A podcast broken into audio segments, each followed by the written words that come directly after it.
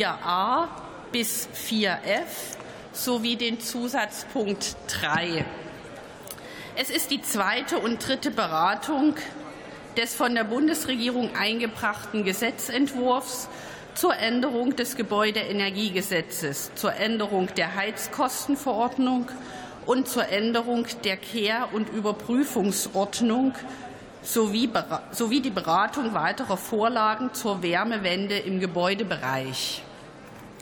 Über den Gesetzentwurf der Bundesregierung sowie über die Beschlussempfehlung des Rechtsausschusses zu dem Antrag der Fraktion Die Linke werden wir später namentlich abstimmen.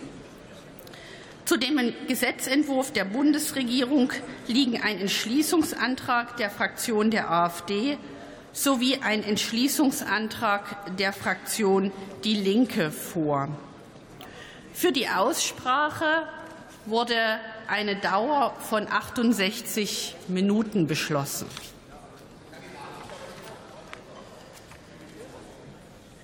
Ich eröffne damit die Aussprache.